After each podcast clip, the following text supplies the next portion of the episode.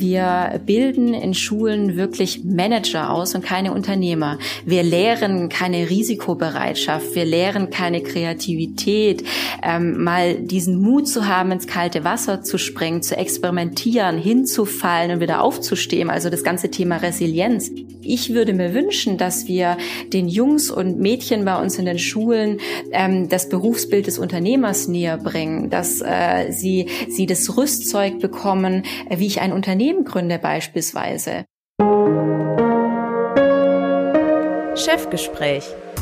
Ein Podcast der Wirtschaftswoche mit Beat Balzli.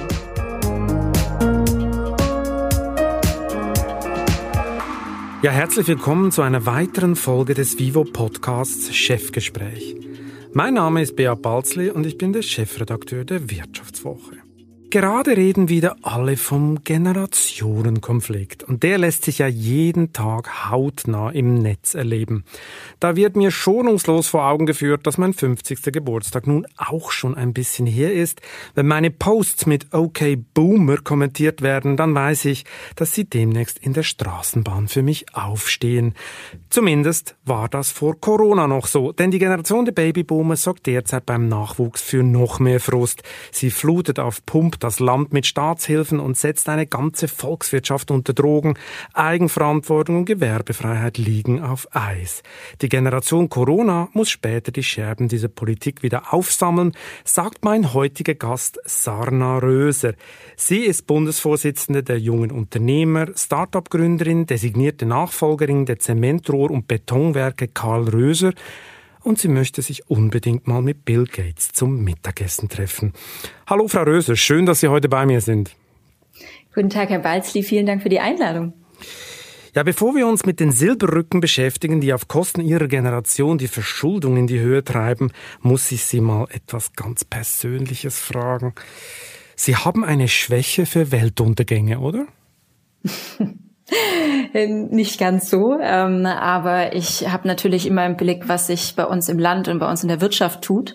Und äh, ich äh, kämpfe für die junge Unternehmergeneration oder die Generation, junge Generation im Allgemeinen. Und somit habe ich auch im Blick, was sich im Land tut und äh, möchte mich da natürlich auch einbringen und engagieren. Also Ihr Flair für Weltuntergänge, das kann ich natürlich beweisen, weil Ihr Lieblingsroman erzählt über einen Zeitraum von zwei Wochen die katastrophalen Auswirkungen Auswirkungen eines großflächigen Stromausfalls in Europa. Blackout, morgen ist es zu spät, heißt das Werk vom österreichischen Autoren Mark Ellsberg, das Ihnen offensichtlich sehr gefallen hat. Was fasziniert Sie an der Apokalypse? Ja, also ich finde es interessant, sich damit zu beschäftigen, was passieren kann. Also man sollte immer vorbereitet sein, das ist mein Credo. Man sollte in die Zukunft blicken und in diesem Buch wird veranschaulicht, was passieren kann, wenn plötzlich äh, die gesamte Gesellschaft und Wirtschaft vom Netz genommen wird. Und äh, darauf sollte man sich vorbereiten oder zumindest mal einen Notfallplan in der Tasche haben. Und äh, ich finde, Vorbereitung ist nicht schlecht und man sollte immer in die Zukunft schauen. Sie haben also einen Plan B. Was muss ich mir da vorstellen? In der Wohnung haben Sie so einen kleinen Bunker mit Vorräten so für die nächsten fünf Wochen. So weit geht's nicht, oder? Nein, so weit geht's nicht. Mich interessiert es einfach und ich finde, es ist wichtig, sich einfach damit auseinanderzusetzen, was auf einen zukommen kann und sich äh, Modelle und Konzepte zu überlegen, wie man dann in dieser Situation vorgeht und reagiert. Also so ein Notfallplan finde ich ist immer gut. Mhm. Aber in Ihrer Welt ist die Apokalypse nicht nur ein fantastisches Romanszenario, habe ich herausgefunden, sondern längst Realität. Sie haben in einem Gastbeitrag für die Tageszeitung Die Welt letztes Jahr äh, geschrieben, Titel Die Rückkehr des Sozialismus. Man müsse keine Autokratie befürchten oder dem Populismus erliegen, um zu erkennen, dass Deutschland gerade eine Art Übergangszeitalter von einer freien in eine totalitäre Welt erlebt eine ziemlich steile These. Übertreiben Sie da nicht maßlos? Mm, ich finde nicht. Also ich, ähm, klar, es ist vielleicht teilweise ein bisschen provokant formuliert, aber was ich beobachten kann, ist einfach äh, die letzten Jahre, dass wir zu einer sogenannten Vollkasko-Mentalität übergehen. Also wir verlassen uns auf den allumfassenden Staat und äh, wir verlassen uns darauf, dass uns immer geholfen wird und äh, mir schwindet zu sehr die Eigenverantwortung. Also wirklich Verantwortung zu übernehmen äh, für das eigene Leben, Verantwortung zu übernehmen, fürs Alter vor, vorzusorgen. Und äh, ich finde, ja, wir haben in Deutschland wirklich sehr groß aufgeblähte Sozialbudgets beispielsweise, die zum Teil äh, wirklich ähm, ja einen total umverteilenden zu einem um, totalen umverteilenden Superwohlstands-Maximalrentenstaat führen und unsere Eigeninitiative und Eigenverantwortung wirklich äh, völlig gelähmt wird.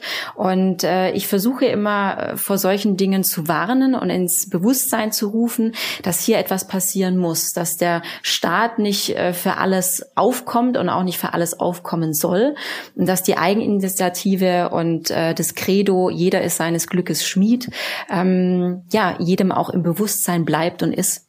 Ja, zur deutschen Staatsgläubigkeit kommen wir dann später nochmal. In diesem Text, da haben Sie ja auch äh, gesagt, äh, wer jetzt alles plötzlich zum Hauptfeind erklärt wird, Fleischesser, Vielflieger, der SUV ist der neue Neoliberalismus und der Unternehmer ist der neue Feind, Deutschland sei ein Untertanenland, intolerant gegen Andersdenkende, haben Sie geschrieben. Was meinen Sie, woher kommt das? Hm.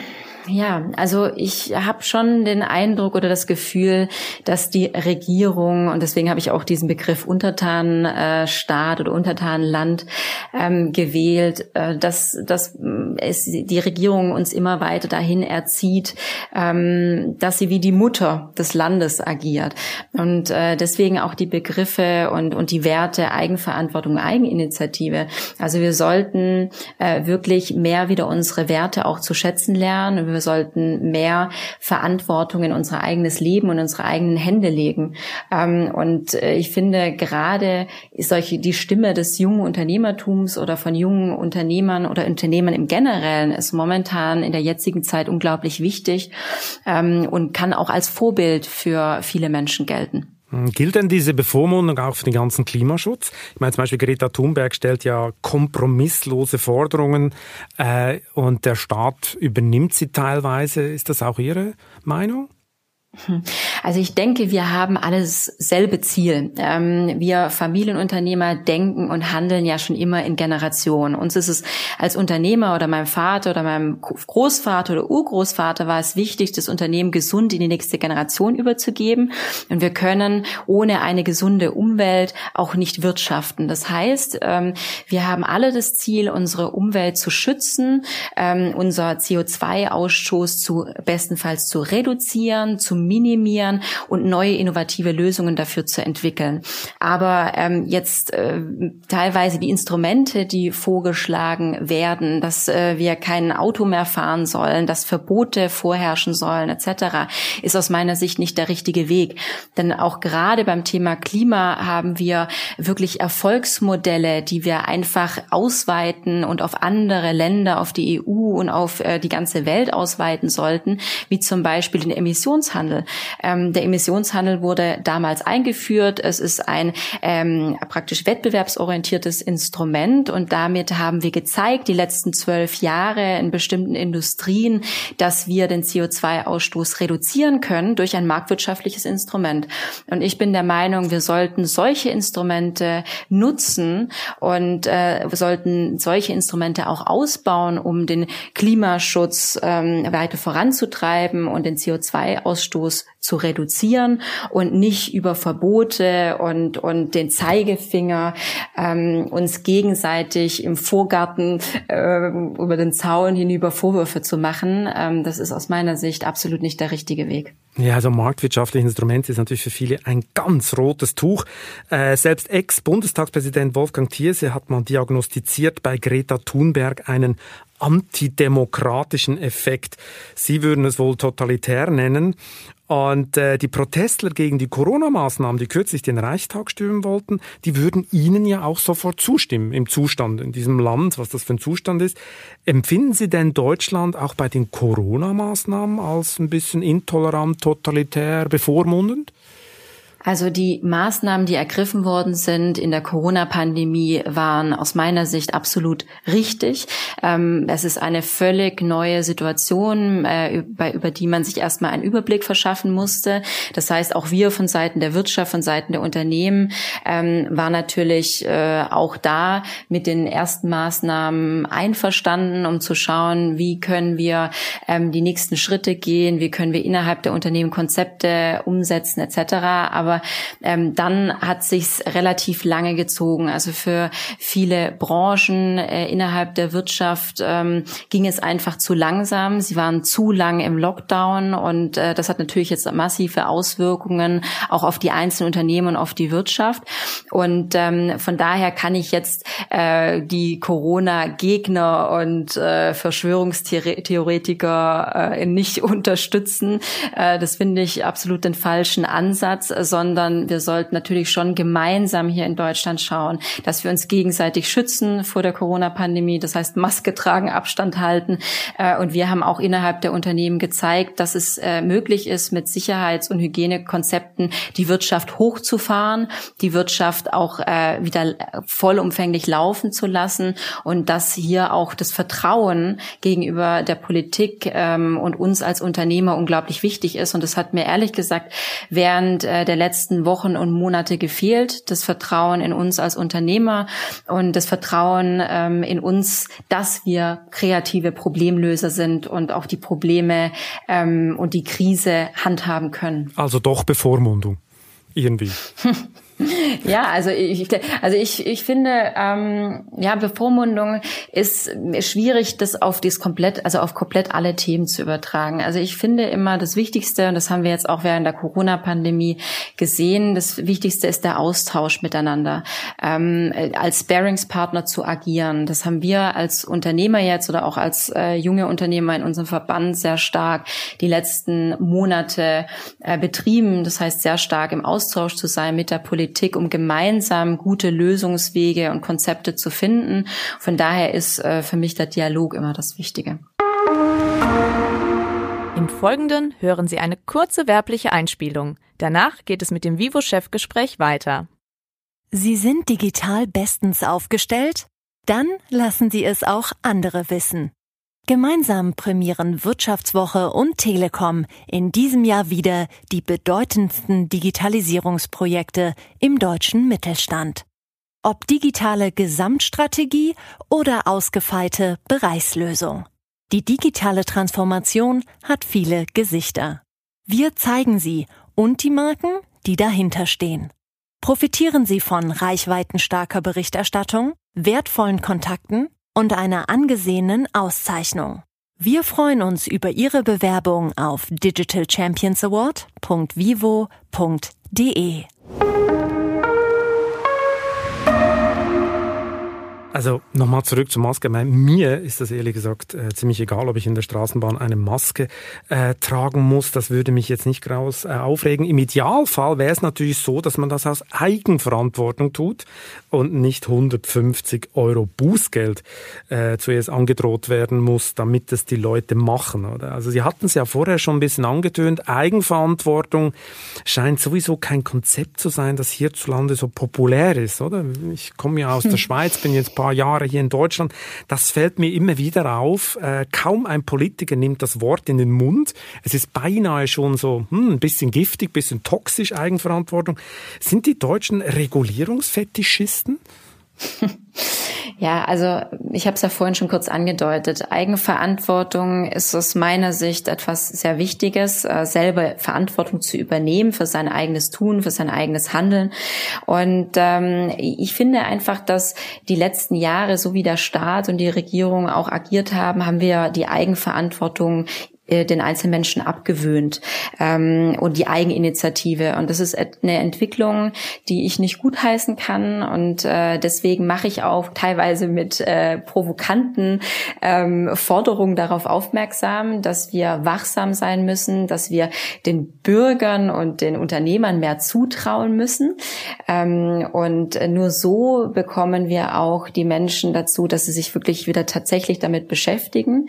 Ähm, weil wenn wir als, als Staat und als Regierung wirklich alles abnehmen und alles vorschreiben, dann ähm, erziehen wir natürlich unsere Bürger dahin. Genau. Und äh, interessanterweise in Deutschland ist es ja so, dass der Eingriff des starken Staates in die Wirtschaft, wie wir es jetzt erleben, regt die Menschen ja viel weniger auf als die Maskenpflicht. Das ist ja eigentlich ziemlich äh, erstaunlich. Wie erklären Sie sich das? Ist die Marktwirtschaft auf dem absteigenden Ast hierzulande? Die Marktwirtschaft und die soziale Marktwirtschaft, ich bin einfach eine Verfechterin. Es ist das Wirtschaftssystem, das uns zu diesem Wohlstand gebracht hat. Und da müssen wir auch äh, wirklich aufpassen, dass wir uns die soziale Marktwirtschaft bewahren. Ähm, natürlich ist immer die Frage, wie stark darf der Staat werden, wie stark darf der Staat eingreifen. Und aus meiner Sicht ähm, sollte der Staat so wenig wie möglich eingreifen. Natürlich war es jetzt unglaublich wichtig während der Corona-Krise, in der akuten Phase, dass die Wirtschaft äh, Unterstützungsmaßnahmen erhält, dass, äh, dass man äh, Firmen, die durch den staatlich angeordneten Lockdown schließen mussten, dass man diese Firmen unterstützt. Ähm, aber man, wir haben auch immer daran appelliert, dass wir so schnell wie möglich wieder aus dem Lockdown raus müssen. Wir haben immer appelliert, dass es das Wichtigste ist, dass wir als Unternehmen und als Wirtschaft unsere eigenen äh, Umsätze erwirtschaften, so dass wir auch natürlich äh, Steuergelder in die Staatskassen äh, spülen können, was unglaublich wichtig ist. Und äh, wenn der Staat eingreift, so wie jetzt auch beim Lockdown, dann muss er äh, begleitend unterstützen. Und äh, wir haben ja auch gesehen in der Krise jetzt, dass viele Unternehmen unverschuldet in die Krise geraten sind, also durch diesen staatlich angeordneten Lockdown. Und wir haben aber auch gesehen, dass der Staat nicht der bessere Unternehmer ist. Ähm, das heißt für mich, der Staat sollte sich wirklich as soon as possible wieder zurückziehen. Ähm, der Staat sollte immer wieder die Corona-Maßnahmen überprüfen. Ähm, er sollte die Bedingungen für Staatsein- und für die Staatsausstiege sollten klar geregelt sein.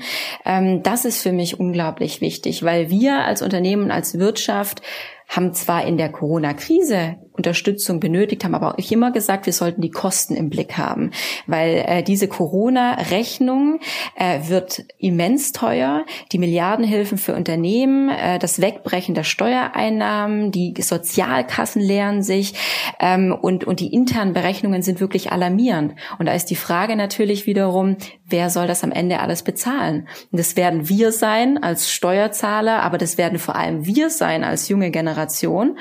Und äh, bevor bevor diese Folgekosten immer unkontrollierbarer sind, haben wir während des Lockdowns schon wirklich appelliert an die Politik, äh, lasst uns gemeinsam schauen, wie wir Lösungen entwickeln, die Wirtschaft wieder erwirtschaften mhm. zu lassen. Aber es geht eigentlich jetzt genau in die andere Richtung, oder? Sie fordern ja eine Exit-Strategie, also einen klaren Plan. Wann geht der Staat raus? Aus welchen Maßnahmen? Stattdessen werden jetzt eigentlich mehrere Programme gerade verlängert. Kurzarbeit äh, wird verlängert. Verschiedene Hilfsprogramme werden verlängert. Und es wird so ein bisschen die Illusion geschürt, der Staat könnte eigentlich alles richten, oder? Das ist so ein bisschen, macht sich so ein bisschen breit, das Eindruck.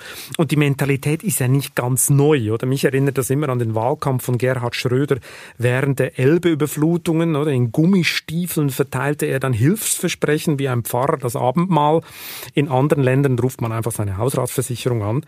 Äh, aber in Deutschland, gemäß Umfragen, wollen ja auch viele Studenten eine Beamtenlaufbahn einschlagen. Also das Sicherheitsbedürfnis scheint hierzulande viel größer sein als die Risiko Risikofreude. Ist das jetzt die berühmte German Angst oder? Ja, also es ist tatsächlich erschreckend, ähm, das, was Sie jetzt erwähnt haben, auch, dass immer mehr junge Menschen äh, streben, in, in den öffentlichen Dienst äh, zu gehen später mal und der Mut fehlt, äh, ein eigenes Unternehmen zu gründen, der Mut irgendwo fehlt, ins kalte Wasser zu springen. Und das ist tatsächlich schon in Deutschland ähm, ausgeprägter als in anderen Ländern und äh, da würde ich mir wünschen, dass wir wirklich mehr Mut haben. Deswegen haben wir ja auch bei den jungen Unternehmern dieses Jahr ähm, das Motto, wir haben ja dieses Jahr 70-jähriges Jubiläum, also seit 70 Jahren kämpfen wir fürs Unternehmertum und für bessere Rahmenbedingungen für deutsche Familienunternehmen. Ähm, und wir haben uns das Motto gesetzt, jung und mutig. Wir brauchen ähm, Mut statt Sozialismus beispielsweise. Wir brauchen äh, keine Mietendeckel äh, aller Planwirtschaft. Wir brauchen keine Vermögensteuer Mehrwertsteuer, keine neuen Rentenpakete und diese Vollkasko-Mentalität. Wir brauchen Mut statt äh, ein Schuldenstaat. Ähm, deswegen Mut ist ein unglaublicher Wert und Mut ist etwas, das ich mir viel mehr wünsche, auch in Deutschland. Und ähm, deswegen versuchen wir auch oder ich auch jetzt mit den jungen Unternehmern und allen unseren äh, Mitgliedern zusammen dieses Thema Mut wieder mehr in den Fokus zu rücken ähm, und, und wieder mehr Risikobereitschaft einzugehen. Also Mut statt Sozialismus ist eine super Überschrift für einen Kommentar, da gebe ich Ihnen recht. Aber Mut kann man ja nicht verordnen, oder? Das Problem ist, man kann ja nicht den Leuten sagen, hey, sei jetzt mal mutig. Äh, das funktioniert einfach nicht. Sondern es ist ja eine gewisse Rahmenbedingung, es ist ein gewisser Spirit. Äh, es geht ja auch um Leistungsbereitschaft. Wenn du was gründest, dann musst du davon ausgehen, dass du die nächsten zwei, drei Jahre eher keine Wochenenden hast, sehr wenig Ferien und vielleicht länger als sieben Stunden pro Tag arbeiten musst. Ähm, also dies, es geht ja auch um diesen Spirit, oder, der offenbar in Deutschland nur nicht, sagen wir es mal so, nicht überall vorhanden ist. Aber wie sollen Sie das, wie wollen Sie das ändern, oder? Wir müssen früh ansetzen. Aus meiner Sicht ist, äh, liegt das Problem in unserem Bildungssystem. Ähm, das Berufsbild des Unternehmers äh, findet man in deutschen Schulen nicht oder so gut wie nicht. Das heißt, wir bilden in Schulen wirklich Manager aus und keine Unternehmer. Wir lehren keine Risikobereitschaft, wir lehren keine Kreativität, ähm, mal diesen Mut zu haben, ins kalte Wasser zu springen, zu experimentieren, hinzufallen und wieder aufzustehen. Also das ganze Thema Resilienz Kompetenz. Das fehlt in unserem deutschen Schulsystem. Und äh, ich würde mir wünschen, dass wir den Jungs und Mädchen bei uns in den Schulen ähm, das Berufsbild des Unternehmers näher bringen, dass äh, sie, sie das Rüstzeug bekommen, äh, wie ich ein Unternehmen gründe beispielsweise, ähm, wie, ich, äh, wie ich einen Businessplan schreibe, ähm, was da draußen als Unternehmer so auf mich zukommt, wie, wie, wie, wie sieht so ein Alltag aus von einem Unternehmer. Und deswegen äh, gehen wir zum Beispiel Beispiel äh, von Seiten der Jungunternehmer schon seit Jahren in Schulen und versuchen dort ein bisschen zu berichten, wie ist es denn Unternehmer zu sein, was sind denn da so die Aufgaben, was kommt auf einen zu und wie wichtig es ist, auch risikobereit zu sein.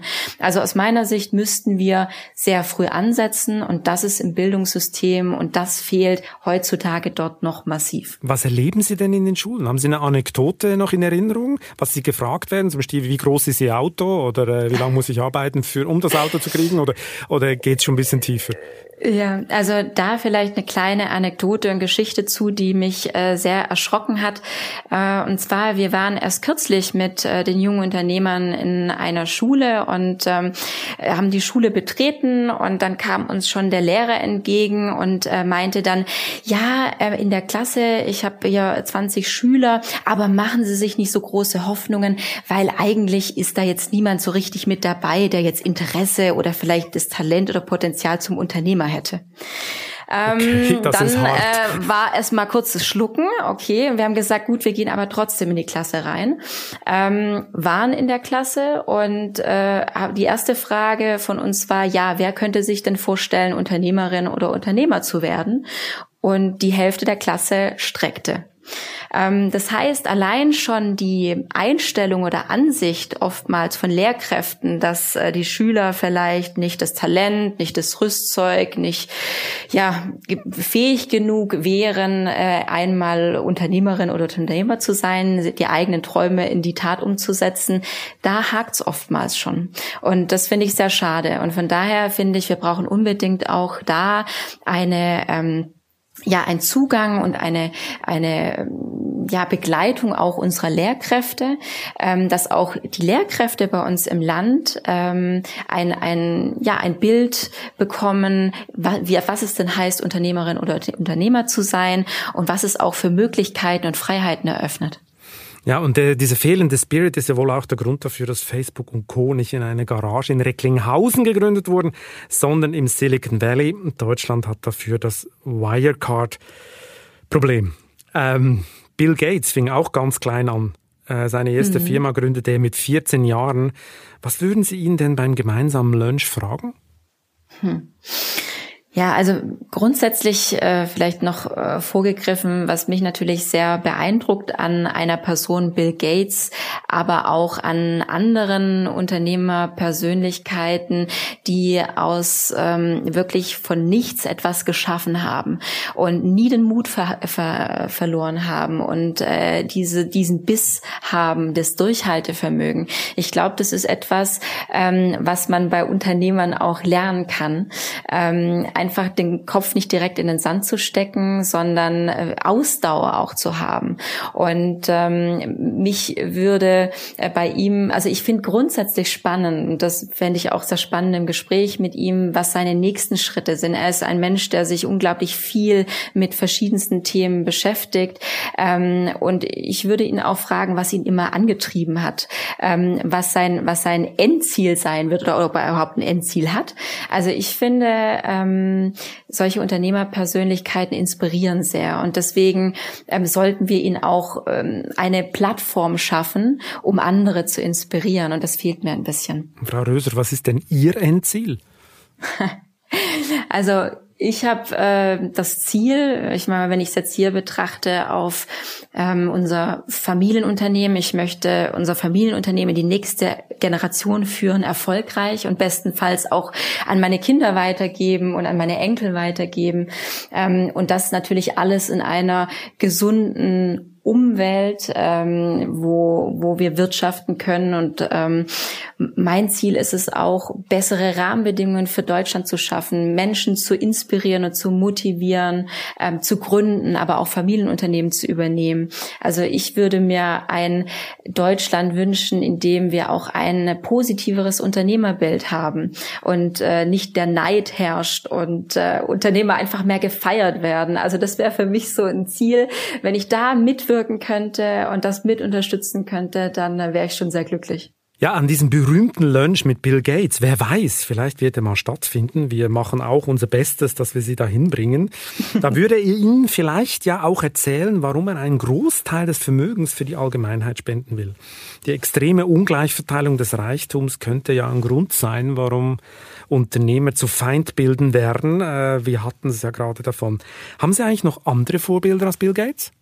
Ich ähm, muss ganz ehrlich sagen, Vorbilder sind eigentlich meine Eltern, ähm, weil also meine Eltern sind beide Unternehmer und ich bin im Unternehmerhaushalt groß geworden und ich war immer fasziniert, mit wie viel Leidenschaft und Herzblut ähm, man eine Sache verfolgen kann, äh, mit wie viel Durchhaltevermögen und ähm, deswegen sind mit meine großen Vorbilder äh, tatsächlich meine Eltern. Ja gut, und die, die Lektionen sind bei Ihnen ja offensichtlich angekommen, oder? Wie sich das für eine Vorsitzende eines Unternehmerverbandes gehört, fordern Sie die Rückkehr zur sozialen Marktwirtschaft, zu Werken wie Freiheit, Wettbewerb und Eigentum. Gleichzeitig finden aber auch viele Unternehmer und Investoren die Staatswirtschaft gerade sehr angenehm, oder? Zum Beispiel bei TUI rettet der Staat sogar russische Oligarchen, denen 25 Prozent des Unternehmens gehört, aber kein eigenes Geld nachschießen. Wie passt das zusammen, dass Unternehmer immer gegen den Staat eigentlich sprechen, weniger Staat, aber trotzdem jetzt in der Krise ganz, ganz viele doch unheimlich äh, locker darauf zurückgreifen und was mich auch wundert, nach zehn, zwölf Jahren Hochkonjunktur, wie viele Unternehmen schon nach wenigen Wochen an der Wand stehen, oder? Wundert Sie das manchmal auch? Also ähm, ich spreche für die Familienunternehmen hier in Deutschland und ähm, wir haben natürlich auch jetzt die letzten Wochen und Monate waren im engen Austausch, ähm, weil natürlich sehr manche Branchen sehr stark betroffen waren und die ne, tatsächlich auf Hilfen vom Staat zurückgreifen mussten, beispielsweise die Überbrückungshilfen, die ja auch jetzt geschaffen wurden, dieses neue Maßnahmenpaket. Ähm, aber wenn wir uns ja auch das Thema wieder angucken, von diesen geplanten 25 Milliarden sind ja bislang lediglich ein Prozent an äh, die notleidenden Unternehmen äh, ausgezahlt worden. Und die meisten Unternehmen, und das weiß ich auch von zwei Drittel unserer Mitglieder, ähm, ist es praktisch, dass die Unternehmen, die es eigentlich betrifft, ähm, die beklagen, dass hier auch die Hürden zu groß sind oder auch die Angst, äh, Rückforderungen zu haben. Und äh, da muss beispielsweise dringend nachgebessert werden.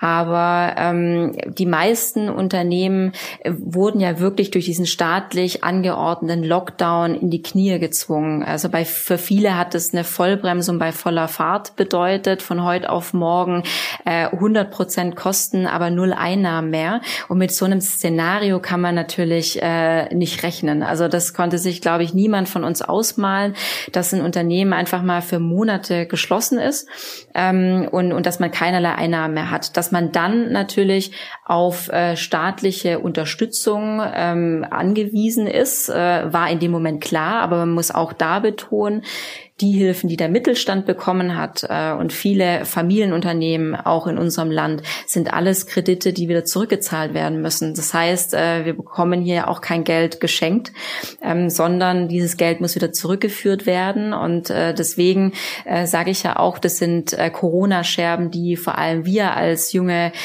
Nachfolgegeneration äh, auch wieder einsammeln müssen. Und wir sind diejenigen, die das finanzieren müssen am Schluss. Also wir bekommen nichts geschenkt. Sie sagen, die Hürden sind teilweise zu hoch, es ist zu kompliziert, es fließt zu langsam. Auf der anderen Seite, das gigantische Ausmaß der Staatshilfen hat ja dem Missbrauch Tür und Tor geöffnet, oder? Wir haben uns das in der Wirtschaftswoche mal genauer angeschaut. Die Steuergelder wurden da mitunter fahrlässig verschwendet. Hunderte von Millionen sind in dunkle Kanäle versickert. Und wenn ich aber Wirtschaftsminister Peter Altmaier darauf anspreche, meint er sinngemäß, ja, der positive psychologische Effekt der Milliarden-Bazookas mache das wett. Ist das auch Ihre Meinung oder war das ganze Paket vielleicht ein bisschen zu hastig und zu, mit zu heißer Nadel gestrickt?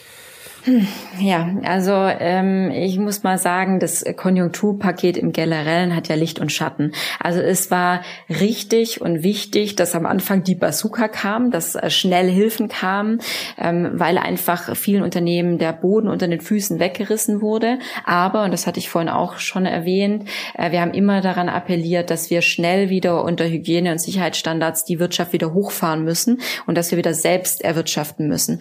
Aber bei, gerade bei dem Thema Überbrückung Überbrückungshilfen ähm, haben wir sehr schnell gemerkt, dass wir hier dringend nachbessern müssen. Also das Programm, das es momentan gibt mit den 25 Milliarden, ergreift viel zu kurz. Ähm, da ist es beispielsweise so, dass lediglich die Umsatzeinbrüche von April und Mai äh, als Kriterium genommen werden für den Zuschuss. Und äh, viele betroffene Unternehmen konnten aber noch alte Aufträge abarbeiten und fallen dadurch raus. Das heißt, diese Pakete, wie beispielsweise die Überbrückungshilfen, haben einfach äh, wirklich massive Schwachstellen und da muss nachgebessert werden, dass es überhaupt bei den Unternehmen ankommt.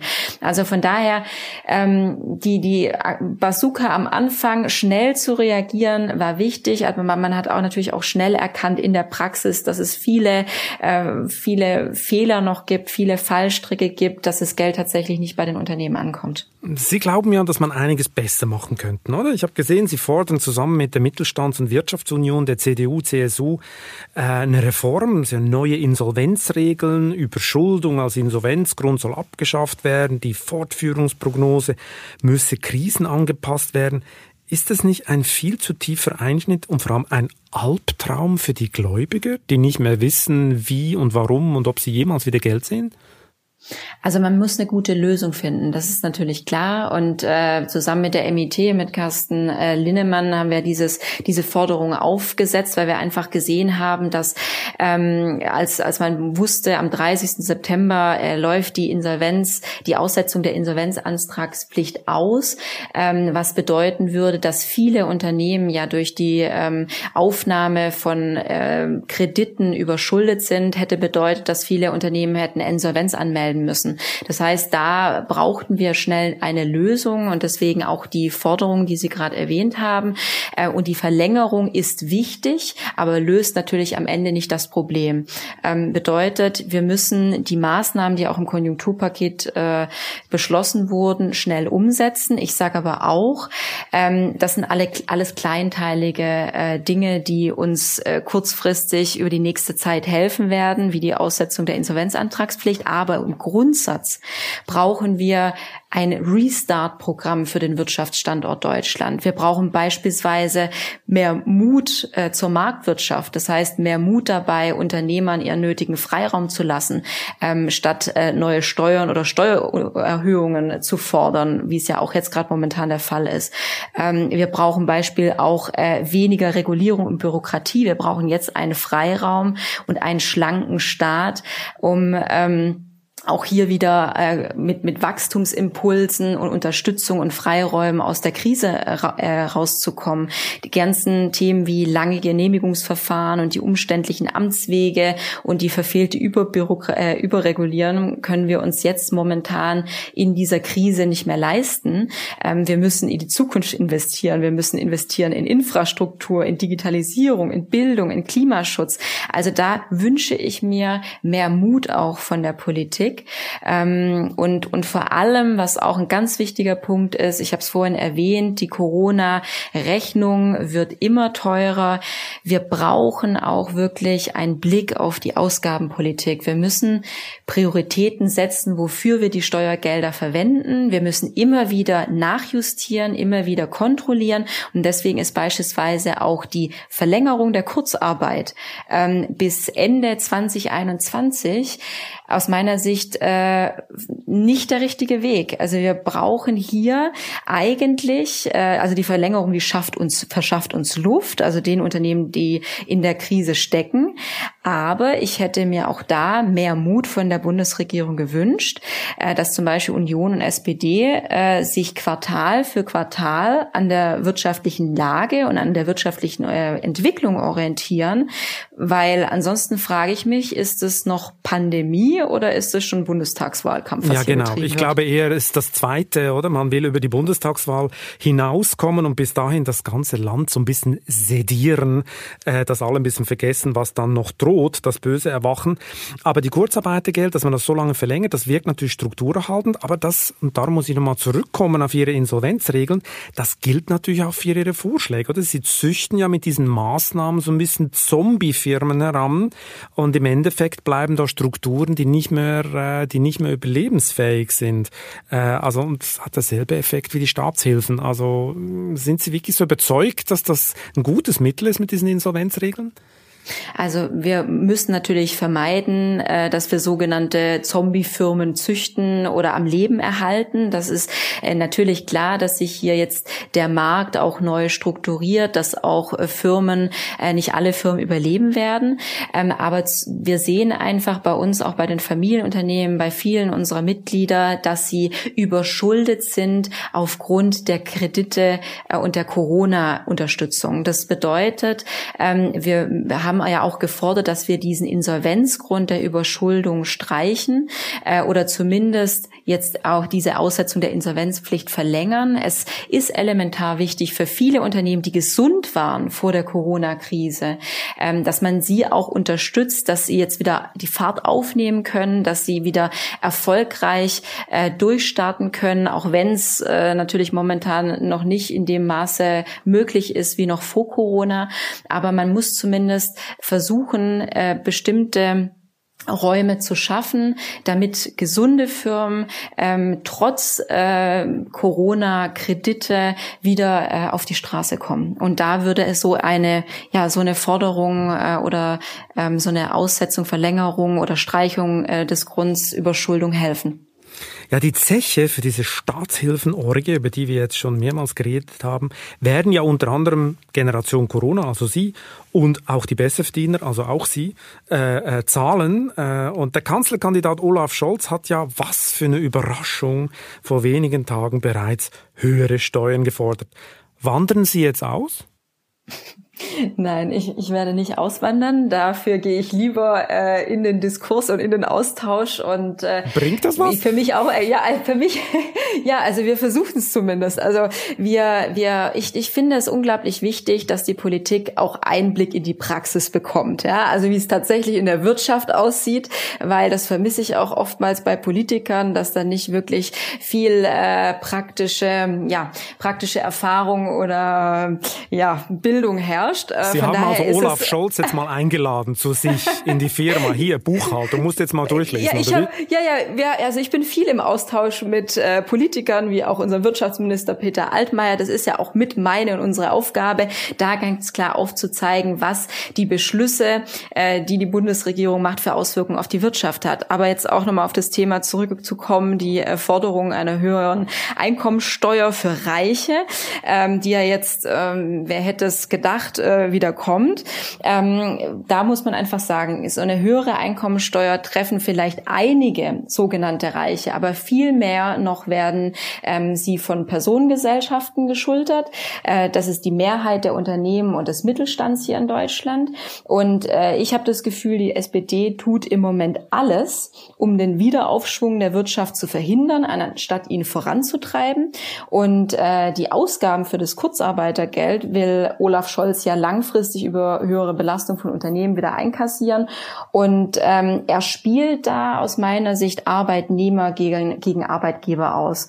Und ähm, von einem Kanzlerkandidat Scholz würde ich mir wünschen oder habe sogar auch die Erwartung, dass er die Gesellschaft als Ganzes sieht und äh, durchdachte Vorschläge macht.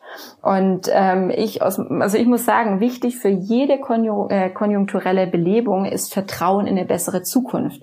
Und äh, das haben die Unternehmen nur, wenn sie nicht baldige Steuererhöhungen befürchten müssen. Also wir sind jetzt schon wirklich sehr belastet. Viele Familienunternehmer, viele Mittelständler zehren von ihrem Eigenkapital. Viele haben keine Kredite aufgenommen und halten sich so noch über Wasser. Und wenn wir jetzt auch noch eine Steuererhöhung befürchten müssen, also dann äh, ist das wie ein Schlag ins Genick von vielen mittelständischen Unternehmen. Jetzt ist natürlich die Wahrscheinlichkeit, dass Herr Scholz endet wie Herr Schulz, äh, nicht wirklich äh, klein und darum können Sie vielleicht noch hoffen, dass die Steuern dann nicht so krass erhöht werden. Aber eins muss ich noch fragen, weil mit diesen Steuern, da werden ja auch die Produkte Ihres Familienunternehmens finanziert, oder? Sie verkaufen Ihre Betonelemente vorzugsweise an kommunale Kunden. Ist man dann mit Ihrer Staatskritik, sitzen Sie da so ein bisschen im Glashaus auch manchmal?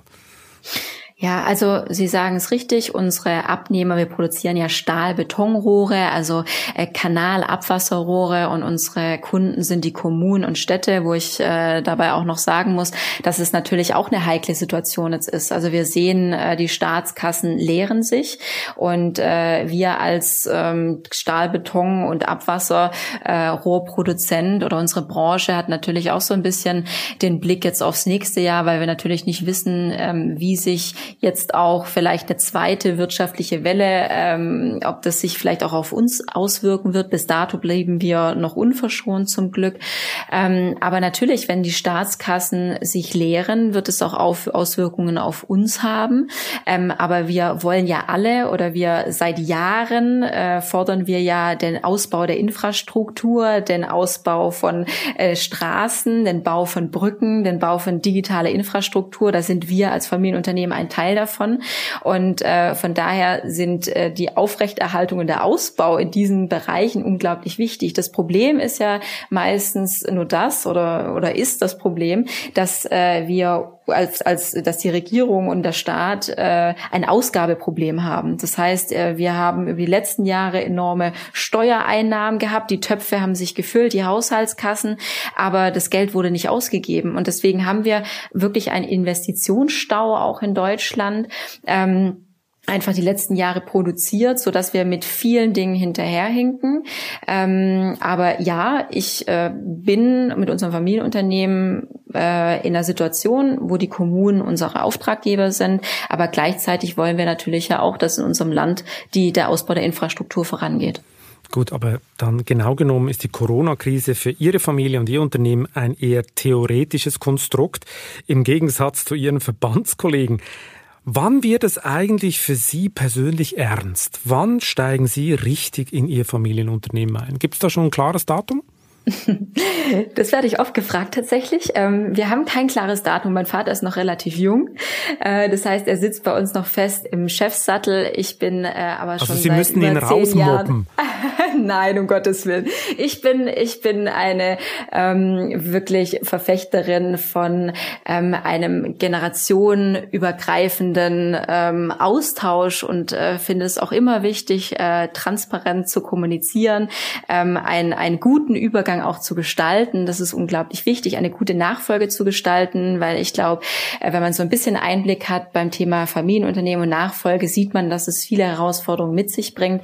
Aber auch wenn mein Vater noch im Chefsattel sitzt, äh, bin ich schon seit zehn Jahren bei uns im Familienverbund aktiv und wir haben schon gelernt und geübt, miteinander zu arbeiten. Von daher blicke ich dem Ganzen positiv entgegen. Aber wir haben noch kein festes Datum, aber in den nächsten Jahren wird es auf jeden Fall der Fall sein. Gelernt und geübt, also die Streitkultur, die haben Sie schon mal im Griff, oder wie? Papa, das ja, machen wir jetzt mal ganz anders. Das macht jetzt seit 50 Jahren so, jetzt ist Schluss damit.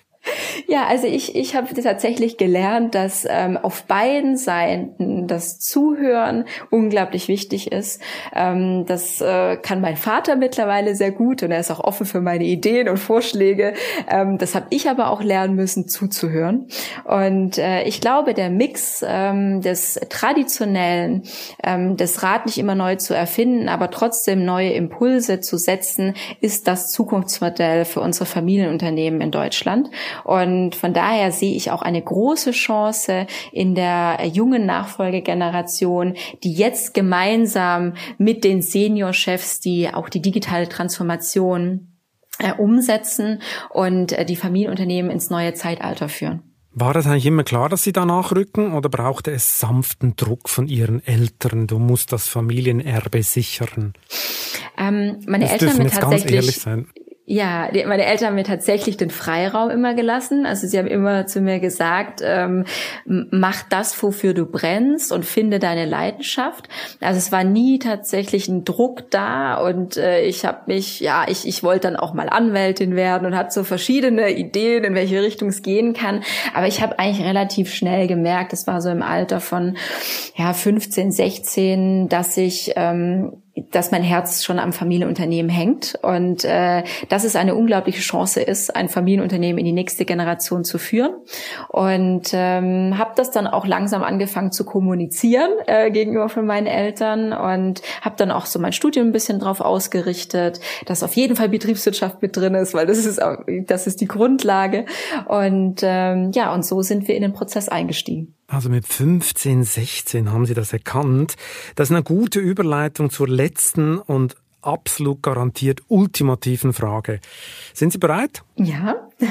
Was ist das Faszinierendste an einem Betonwerk? Beton. Beton ist einfach ein tolles, ein, ein tolles Produkt. Also ich, ähm, ich bin damit groß geworden und es gehört zu mir dazu oder es gehört zu meiner Familie. Seit äh, bald 100 Jahren sind wir in dem Bereich tätig und äh, mit Beton kann man tolle Sachen machen. Also äh, einerseits eins der wichtigsten Produkte ähm, ist ein Abwasser- und Kanalrohr, ähm, weil das hat auch viel mit dem Thema Gesundheit zu tun.